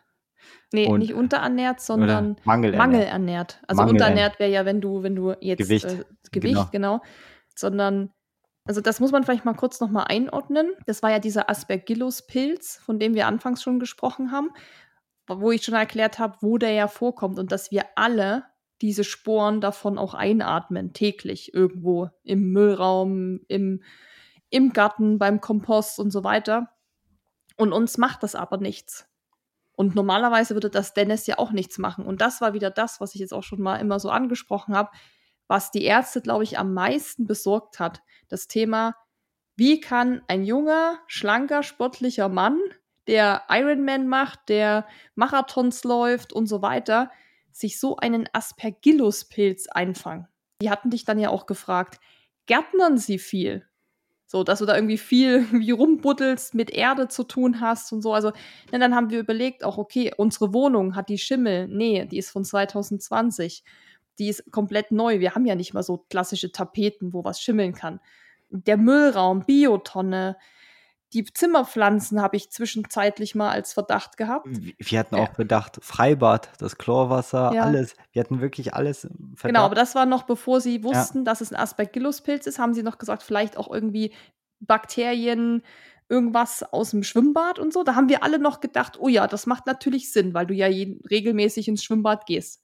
Aber als es dann kam, Aspergillus-Pilz und alle so, hä, erstmal, was ist das? Und dann wirklich so mit, was einfach in, mit Pflanzen und Erde oder Bio-Kompost so zu tun hat, das war für uns alle so, also wenn jemand wirklich nie gärtnert, dann ist es Dennis. So, also er macht ja nicht mal die Pflanzen auf dem Balkon oder so, dass er da irgendwie die Erde anfasst. Also es hat überhaupt gar keinen Sinn gemacht. Und das war dann das, was natürlich auch die Ärzte so, ja, ratlos zurückgelassen hat. Wie kann es sein, dass das sich bei sich bei dir abgesetzt hat und dann, und das schließt sich der Kreis zu dieser Ernährung, war, dass sie festgestellt haben, dass eine grundlegende Mangelernährung vorliegt. Genau. Es ist nicht nur Ernährung, es ist vor allem, glaube ich, die Kombination von diesen hohen Umfängen an Sport, was mir auch Spaß macht. Aber dazu ist es nicht möglich, diese hohen Umfänge an Arbeit zu leisten. Also und die Arbeit, wer ein SAPler ist und im Projekt ist, da, ist, da gibt es keine 40 Stunden, sondern eine 50, 60 Stunden Woche und Calls ohne Ende. Und das funktioniert auch in Zukunft nicht. Also da habe ich auch so selbst gelernt, Arbeit ist nicht alles. Und wirklich, das, das war auch die größte Enttäuschung meines, oder die größte auch, sage ich mal, Erleuchtung, aber auch Enttäuschung zugleich, dass dich wirklich auf Arbeit keiner um dich kümmert. Also mein direkter Chef hat nicht mal einmal nachgefragt, wie es mir geht. Und mir ging es richtig scheiße. Und ich hätte mich schon sehr gefreut, wenn jemand sagen würde, hey Dennis, wie geht's dir? Und das Kurioseste ist, mein erster Chef oder meiner ersten Chef kam per WhatsApp und Dennis, wie geht's dir? Was macht er? Also unabhängig von mir zu tun zu haben. Und da habe ich erkannt, okay, was ist der Unterschied zwischen einem Boss und einem Leader? Zurzeit habe ich wirklich nur einen Boss. Ergebnisse zählt und mein ganz alter Chef, der mich, der nachgefragt hat, der eigentlich jetzt nicht mehr mit mir zu tun hat, das ist ein wahrer Leader und irgendwie bin ich stolz, dass ich mal sein Mitarbeiter war. Aber andererseits denke ich mir, okay, jetzt, hey, bis 17 Uhr, danach gibt es keine Calls mehr. Morgen ist mein erster Arbeitstag wieder und Das müssen wir vielleicht auch noch mal kurz einordnen zeitlich. Das ist jetzt so fünf Wochen ungefähr nach der, wo du das erste Mal krank warst. genau, Ja, also an dem Tag, an diesem Dienstag, wo du gesagt hast, mit diesen sieben Stunden Call-Marathon ging es dir schlecht, das ist jetzt dann jetzt fünf Wochen her, fängst dann jetzt quasi wieder nach fünf Wochen genau. mit dem Alltag an. Also ich habe leider einen großen Sprung nach vorne gemacht. Aber Mhm. wie gesagt, ab, ab Montag hatten wir sozusagen das richtige Gegenmittel gegen diesen Pilz. Und von da an ging es mir drastisch von Tag zu Tag deutlich besser. Also die Werte sind dann von 37, glaube ich, auf 17 runtergefallen, auf 7. Also Genau bei dem Entzündungswert. Entzündungswert. Mittwoch kam die Drainage, die CT-gesteuerte aus dem Rücken raus. Am Freitag kam, oder am Donnerstag, nee, am Donnerstag sogar einen Tag später kam die Thorax-Drainage raus. Sauerstoffsättigung war wieder erhöht. Genau, war wieder auf 96. Mein Zugang zu, wo ich alle Medikamente intravenös bekommen habe, wurde entfernt. Ich hab, wurde alles auf Medikamente umgestellt und dann haben die auch gesagt, hey, wir bereiten sie vor, dass sie nach Hause gehen am Montag und dass sie die Tabletten vertragen. Und mir war klar, am Wochenende wird da eh nichts passieren. Das ist so das Wochenende oder Feiertage. Aber es war okay, weil da war wirklich am den Zeitpunkt, so ab Dienstag, Mittwoch, wirklich so ein bisschen Licht am Ende des Tunnels und sagen, okay, es geht wirklich bald nach Hause, ich fühle mich immer besser. Wirklich, bin dann auch Treppen gegangen und da meinte Susi, du spinnst doch, du kannst nicht sechs, äh, sechs Stockwerke Treppen gehen. Und ich habe auch wirklich nach Luft gerungen und sowas, aber es ging und es, ich musste sie ein bisschen belasten, die Lunge, und ich wollte das und ich wollte auch mir was beweisen. Ich bin sehr viel gegangen in der Zeit. Täglich waren Freunde zu Besuch. Tausend Dank. Also da erkennt man auch, so die einen Menschen mögen dich, wie du bist und nicht wegen deinen sportlichen Leistungen. Das wurde mir auch danach klar. Und auch solche Sachen wie Sport ist nicht alles. Und zu dem Zeitpunkt war ja Inferno schon längst gelaufen und ich, ich hatte noch mein, mein, mein Saison-Highlight war wirklich dann Posen-Triathlon 73, der jetzt am vergangenen Wochenende war, war auch schon alles nicht mehr im Kopf existent, sondern hey, erstmal gesund werden und dann können wir weiterreden. Und irgendwie habe ich auch da jetzt diese Saison meinen Frieden gefunden. Ihr müsst vorstellen, also ich bin so ein ambitionierter oder so eine ambitionierte Person. Ich möchte gerne, ich habe noch Träume und ich weiß, ich werde immer älter und es wird immer schwieriger für mich. Und mein größter Traum ist wirklich dieses Zielwandmann zu haben und mal das Beste rauszuholen, was ich will. Und dafür trainiere ich. Und wenn ich das fertig habe, dann habe ich, glaube ich, meinen Frieden gefunden, so wie beim Marathon. Aber mir rennt die Zeit weg. Und deswegen bin ich immer so im Zwiespalt. Hey, du musst noch was machen, aber du wirst ja älter, du wirst schlechter, in Anführungszeichen, nicht mehr spritziger. Aber da habe ich gelernt, okay, oh, erstmal muss man gesund werden, damit man auch Leistung bringen kann. Genau, und dann wurde ich jetzt am Montag entlassen, also den Montag drauf, vor zwei Wochen, glaube ich, ist es dann. Und das war so wirklich ein riesen Meilenstein für mich, zu Hause zu sein. Für mich war auch schon zuvor ein Meilenstein zu duschen. Ich konnte am, als die Thorax-Drainage draußen war, konnte ich mal richtig duschen. Also ich habe fast 14 Tage nicht geduscht, sondern nur so Katzenwäsche. Ich, ich stank nicht, das ging schon, aber so richtig duschen. Naja. Äh, hey. Also ich, ich habe dich ja immer mal ein bisschen sauber gemacht, ja, auch mit genau. so feuchte Tücher. Aber ich sag mal so, wie halt jemand riecht, der krank ist und im Krankenhaus liegt. Ja. Also sexy ist anders, aber darum ging es auch gar nicht. Also da ging es ja nur darum, einfach gesund zu werden. Und Dennis hat immer gesagt, duschen, nach Hause kommen und Flocky sehen, das sind jetzt meine Ziele. Und das war dann ja auch im Endeffekt so, so abgearbeitet. Das war auch so. Und mit Flocky Gassi gehen in die letzten zwei Wochen. Ich, äh, Susi schon hat gestern gesagt, ey, Dennis, Flocky hat, glaube ich, drei, drei, Kilo abgenommen, hat Muskelkater überall, weil du mit ihr so oft Gassi gehst. Und für mhm. mich ist er so wirklich, zurzeit ist so Stabi-Training, Gassi gehen, mein Sport. Lungentraining. Lungentraining. Und für mich ist es auch ganz wichtig. Und ich hatte auch jetzt letzte Woche Donnerstag mein Check-up. Da war auch ein großer Termin, weil, wie gesagt, die OP stand noch im Raum. Und ich hatte noch nicht die perfekten Entzündungswerte, aber die waren jetzt sogar im Normbereich, obwohl der Infekt noch zu sehen ist auf Röntgenbild. Der Pleuraerguss ist nicht mehr vorhanden, also da hat sich die Lunge selbst regeneriert. Die OP ist zurzeit nicht nötig und ich merke es, ich, es wird auch jetzt immer noch besser. Ich muss noch ein bisschen Antibiotikum nehmen, aber das ist nur das Aufbrauchen. Ich kriege nichts Neues zugeschrieben. Ich werde weiterhin inhalieren, also das musste ich auch nach. Im Krankenhaus habe ich ganz viel inhaliert habe gebeten, dass ich so ein Inhaliergerät auch zu Hause kriege, habe so ein Pariboy. Total dankbar. Was ich auch jetzt für den nächsten Schritt gemacht habe, ist zu einer Expertin gegangen für Atemtraining, also die sich spezialisiert hat, Leuten wieder richtig das Atmen beizubringen. Und die ist auch beim DSOB, ich glaube Deutscher Olympischer Sport, nee, DOSB, genau so, betreut die Bobmannschaft. Und wir hatten am vergangenen Freitag auch einen Call. Da war sie auch knallhart zu mir und hat gesagt, Junge, du musst erstmal gesund werden. Und da hat sie auch vollkommen recht. Also, und das ist so diese, ich sag ja nicht 180 Grad Wendung, aber ich weiß, so wie es vor der Krankheit war, kann es nicht weitergehen. Irgendwo muss gekürzt werden, irgendwo muss was erhöht werden, also sprich Ernährung etc. Und ich weiß, ich will noch, ich habe noch den Traum und ich weiß, ich werde noch trainieren. Viel drastisch wird es, glaube ich, nicht reduzieren werden, sage ich mal so ehrlich. Vertraue da meine Trainerin. Ich glaube, da bin ich in sehr guter Hand, dass ich das nicht selber steuern muss. Ich weiß, dass ich aber konsequent meine Arbeit reduzieren muss oder will oder möchte. Ja, so in der Art. Ich bin gespannt, was die nächsten Tage bringen oder nächsten Wochen eher. Immer mit kleinen Baby-Steps anfangen, Atemtraining machen. Ich werde weiterhin inhalieren. Ich muss wieder lernen, in den Bauch zu atmen, so richtig. Das habe ich auch verlernt. Also es sind wirklich kleine Steps. Ich muss entspannter werden. Ich muss meditieren. Ich habe wirklich ganz viel Hausaufgaben. Ich habe ein mhm. ganz großes Pflichtenheft, das ich immer abhake. Es wird spannend, aber das Wichtigste, ich bin sozusagen gesund zu Hause. Gesund meine ich, ich kann den Alltag normal bewältigen. Ich kann normal sprechen. Ich kann gehen und sprechen. Es war auch eine Zeit lang, wo ich wirklich kurzatmig war. Ich kann zu Hause sein, ich kann mit Susi Abendessen, ich kann Flocky streicheln. Also das ist, glaube ich, so, so diese kleinen Dinge, die dann klar werden, wenn man sie nicht hat.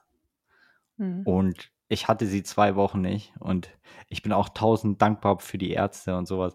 Und für mich war diese zwei Wochen so ein Zeitraum wie halbes Jahr gefühlt. Und ich finde es auch krass an die ärztliche Leistung, weil die haben da vielleicht jetzt schon einen neuen Dennis liegen, der auch schon entlassen ist nach zwei Wochen und jetzt kommt wieder ein neuer Dennis und ich bin so wirklich eine Nummer und ich finde das schon krass, was sie leisten. Lass uns das nochmal kurz einfach zusammenfassen. Also du genau. hattest jetzt eine Woche, ja nicht ganz eine Woche, aber sechs Tage warst du krank, erkältet, gedacht, es ist eine Grippe, eventuell vielleicht doch was Schlimmeres wie Bronchitis oder so, aber wir waren noch auf diesem Stand Grippe, Erkältung. Dann bist du ins Krankenhaus gekommen, lagst zwei Wochen im Krankenhaus, wurdest da behandelt, da wurde der, der Auslöser für diese ganze Geschichte, der Pilz, dann gefunden. Da wurde dann auch vieles anderes noch festgestellt, woran es liegen könnte, wie es dann weitergehen könnte. Dann warst du noch mal zwei Wochen jetzt zu Hause krankgeschrieben. Und was man vielleicht noch mal sagen kann, weil wir sind ja ein Lauf-Podcast und viele, die hier zuhören, machen natürlich Sport und Laufen. Und was ich weiß, war, dass viele schon gefragt haben, wie dann eben auch der Wiedereinstieg ins Training aussieht. Und du hast ja jetzt schon gesagt, du hast viele Hausaufgaben, vor allem was eben das Lungentraining angeht, was Atmung betrifft, Entspannung, also das Thema Yoga, Meditation und so weiter ist da ja ein recht großes. Aber was natürlich sich viele fragen, okay, wie, wie steigt der Junge dann wieder ein ins äh, vielleicht Triathlon-Training? Und vielleicht kann man da auch noch mal sagen, dass die Ärzte, was ja wiederum, klar, in dem Moment ist man traurig und will das alles nicht hören, aber so im Nachhinein ist es natürlich gut. Die Ärzte haben schon immer gut Tacheles mit dir geredet und haben ja auch gesagt, ja, also Sport können sie sich jetzt erstmal abschminken. Also bis Ende September wird jetzt hier gar nichts sein mit krassem Training und ähm, was man ja auch viel hört bei Lungenentzündung, dass manche damit wirklich ein Vierteljahr zu knappern haben, weil sie kurzatmig sind. Also die Krankheitsverläufe von Lungenentzündungen sind ja sehr unterschiedlich, aber was man ja immer so als Richtwert sagt, ist, dass man sechs Wochen nichts machen kann oder nichts machen sollte. So, weil hm, das Problem ist einfach, dass sich das natürlich nachher, wenn man zu schnell zu krass wieder anfängt, natürlich auch wieder andere Krankheiten bekommen kann. Das geht dann aufs Herzrhythmus, äh, Herzkreislauf und so weiter. Und das will man ja nicht, sondern man will ja langsam eigentlich wieder fit werden. Und das haben die dir auch, und das fand ich auch gut, weil sie auch wussten, da liegt jetzt ein Triathlet und ein, jemand, der Marathon läuft und so, eben gesagt, dass das natürlich jetzt erstmal nicht so möglich ist. Und ich glaube, das war für dich ja auch wirklich schwer, das erstmal alles zu verstehen, dass es nach diesen ganzen Leisten-OPs und alles, was dieses Jahr schon war, quasi jetzt einfach das alles abzuhaken und zu sagen, das kann ich jetzt abschwingen. Und ich habe ja mit dir auch echt viel Tacheles geredet. Ich weiß auch, dass du mich dafür gehasst hast, aber ich habe ja auch oft gesagt, Dennis, okay, wir können jetzt hier Gruppenkuscheln machen, aber jetzt, wo wir wissen, dass es dir jetzt besser geht, dass jetzt, dass es bergauf geht, dass du eben hier rauskommen wirst und du wirst eben nicht sterben, das war dann ja klar, sondern das wird ja jetzt alles gut habe ich mit dir ja echt auch Tacheles gesprochen und habe gesagt, so, das geht so nicht, man muss was ändern und wie auch immer das dann aussieht. Das ist natürlich jetzt so die Frage an dich. Wie geht es jetzt weiter oder wie geht es dann wieder los mit Training, mit Sport? Noch eine Sache will ich ergänzen, was auch im Brief stand und was wir ja schon gesagt haben, diese Pilzerkrankung kommt durch eine Immunschwäche. Und das heißt ja nicht, nur weil es die Lunge gerade abbekommen hat, dass alles andere gesund ist. Also ich weiß ja nicht, was es noch so im Hintergrund ist. Es aber, ich mag es nicht irgendwie zu befürchten oder so, aber klar ist es wieder, ich muss meinen Körper wieder stärken, aufbauen. Das ist halt wichtig. Und wie es jetzt auch weitergeht, ist, ich muss meine Lunge auch belasten. Dafür habe ich auch die Atemtrainer. Es wird ganz langsam anfangen. Es wird auch nichts Spezielles. Irgendwie, ich habe keine Reha bekommen etc. Das brauchte ich nicht, weil die Ärzte schon sehr überrascht waren, positiv überrascht, wie gut ich mich regeneriere. Was wir jetzt machen, ist wirklich mit kleinen Steps, wirklich ganz langsam, alles pulsgesteuert und keine große Umfänge, keine Trainings machen, Kloppertrainings, bisschen Radfahren, bisschen Laufen, bisschen Wandern, bisschen Walken. So wird es bis auf jeden Fall Mitte September aussehen. Mehr wird da auch nicht gehen. Mitte September gucken wir, wie es dann weitergeht, ob ich dann mit ein bisschen mehr strukturierten, aber natürlich reduzierten Umfängen ins Training einsteige. Und hier ist es auch wichtig, alles pulsgesteuert, alles mit Brustgurt, alles Grundlage, nichts Intensives so wird es, glaube ich, dann irgendwie so Step by Step, Woche bei Woche gucken, wie es sich anfühlt. Und das wird, glaube ich, so dann bis Jahresende so sein. Also Grundlage, es wird nichts Intensives. Vielleicht, wenn es gut geht, vielleicht im November, Dezember irgendwas. Ich weiß es wirklich nicht, aber ich habe ja jetzt auch keinen Zeitdruck mehr. Also die Saison ist so oder so vorbei. Warum soll ich nicht noch irgendwie ein bisschen warten? Es tut verdammt schwer, die Füße stillzuhalten wir werden sehen, was die Zukunft bringt. Ich weiß, dass ich mich ändern muss. Oder die Situation, das Umfeld, alles. Und ich will halt wieder gesund werden. ich will, sage ich mal, klingt irgendwie komisch, aber wie der, wie der Phönix aus der Asche ersteigen und nicht die Asche bleiben. Hm. Also es gibt, glaube ich, nur entweder oder.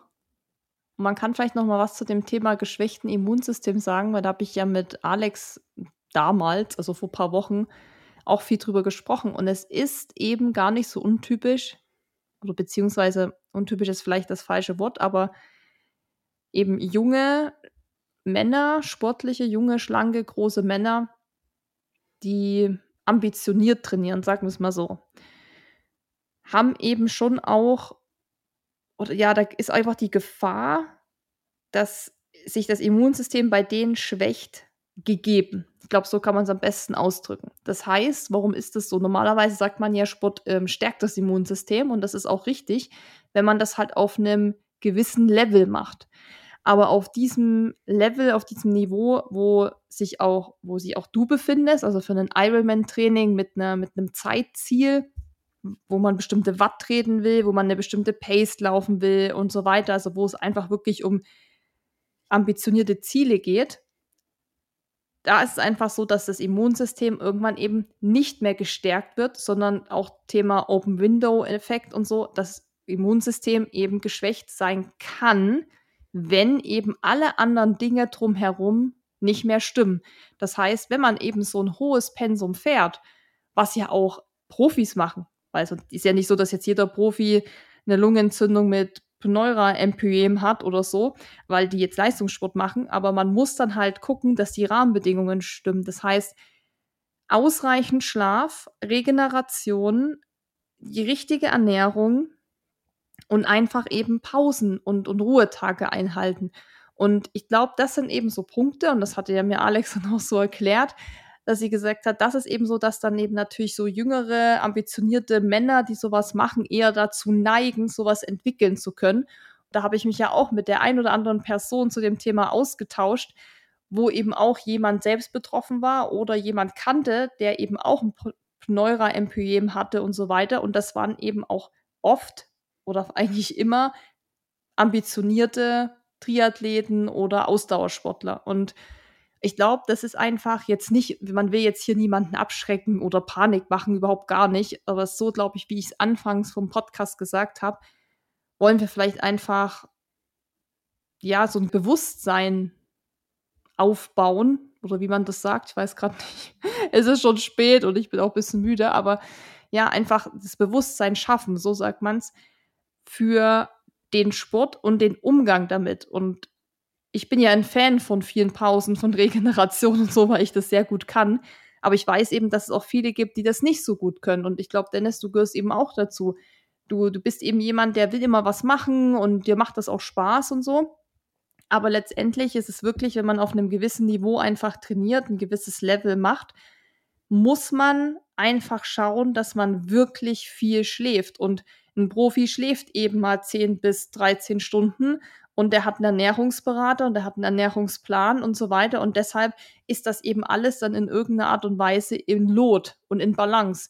Aber wenn man eben arbeitet wie ein Profi, weil das eben dein Hauptjob ist, aber auch trainiert wie ein Profi, aber nicht so lebt wie einer, dann kollidiert das halt. Und das ist halt ein ganz, das ist natürlich hart für sich anzunehmen.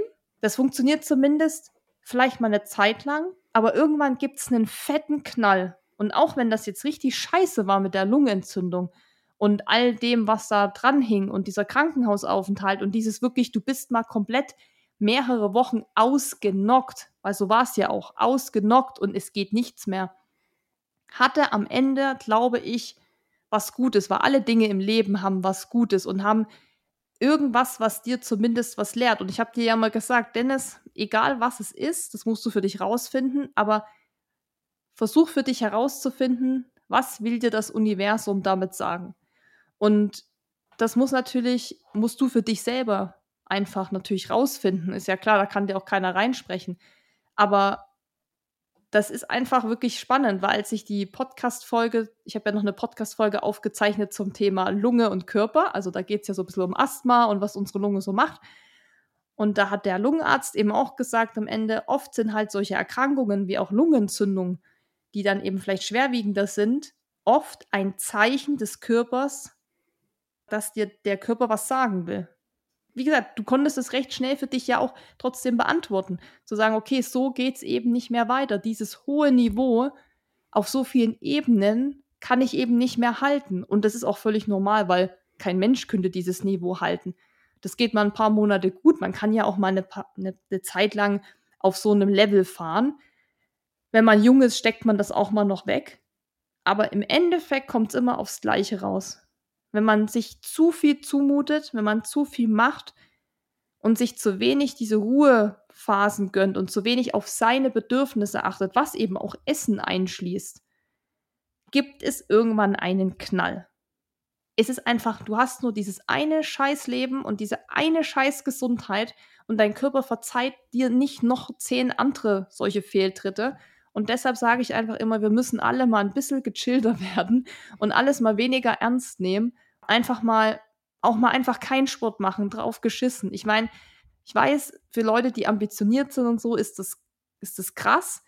Ich meine, wenn ich eine, eine Marathon-Bestzeit laufen will, dann trainiere ich da ja auch drauf und so. Aber es einfach alles nicht so ernst nehmen und wie die Atemtrainerin zu Dennis ja gesagt hat, du musst entspannter werden. Und ich glaube, das gilt für viele, auch für mich teilweise, einfach, einfach mal mehr chillen. Und einfach wirklich, bitte, Leute, wirklich macht Pausen. Schlafen ist das Allerwichtigste. Pennt ohne Ende, ey, verpennt das ganze Wochenende mal. Aber jetzt hier mein Monolog zu Ende. Ausschluss, denn genau, du kannst noch ich, was sagen. Ich sag mal die letzten Worte, weil es war ein langer Monolog. Susi hat, glaube ich, die wichtigsten Punkte. Sorry. Wichtigsten, oh, Punkt, äh, wichtigsten Punkte zusammengefasst. Ihr könnt sie mal raus rauspicken. Ich sag nur, äh, passt auf euch auf. Ich passe auf mich auf, das verspreche ich euch. Und bleibt gesund. Und dennoch darf Susi noch ein Abschlusswort sagen.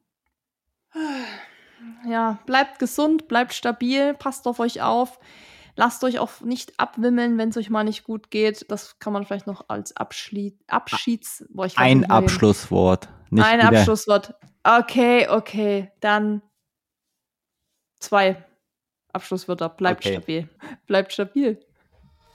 Genau. Ciao, ciao. Ciao.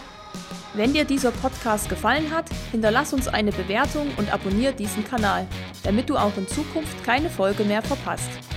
Für noch mehr Motivation und Trainingstipps folge uns auf Instagram unter dem Namen RunSkills sowie auf Facebook und Pinterest oder besuche unsere Website www.runskills.de.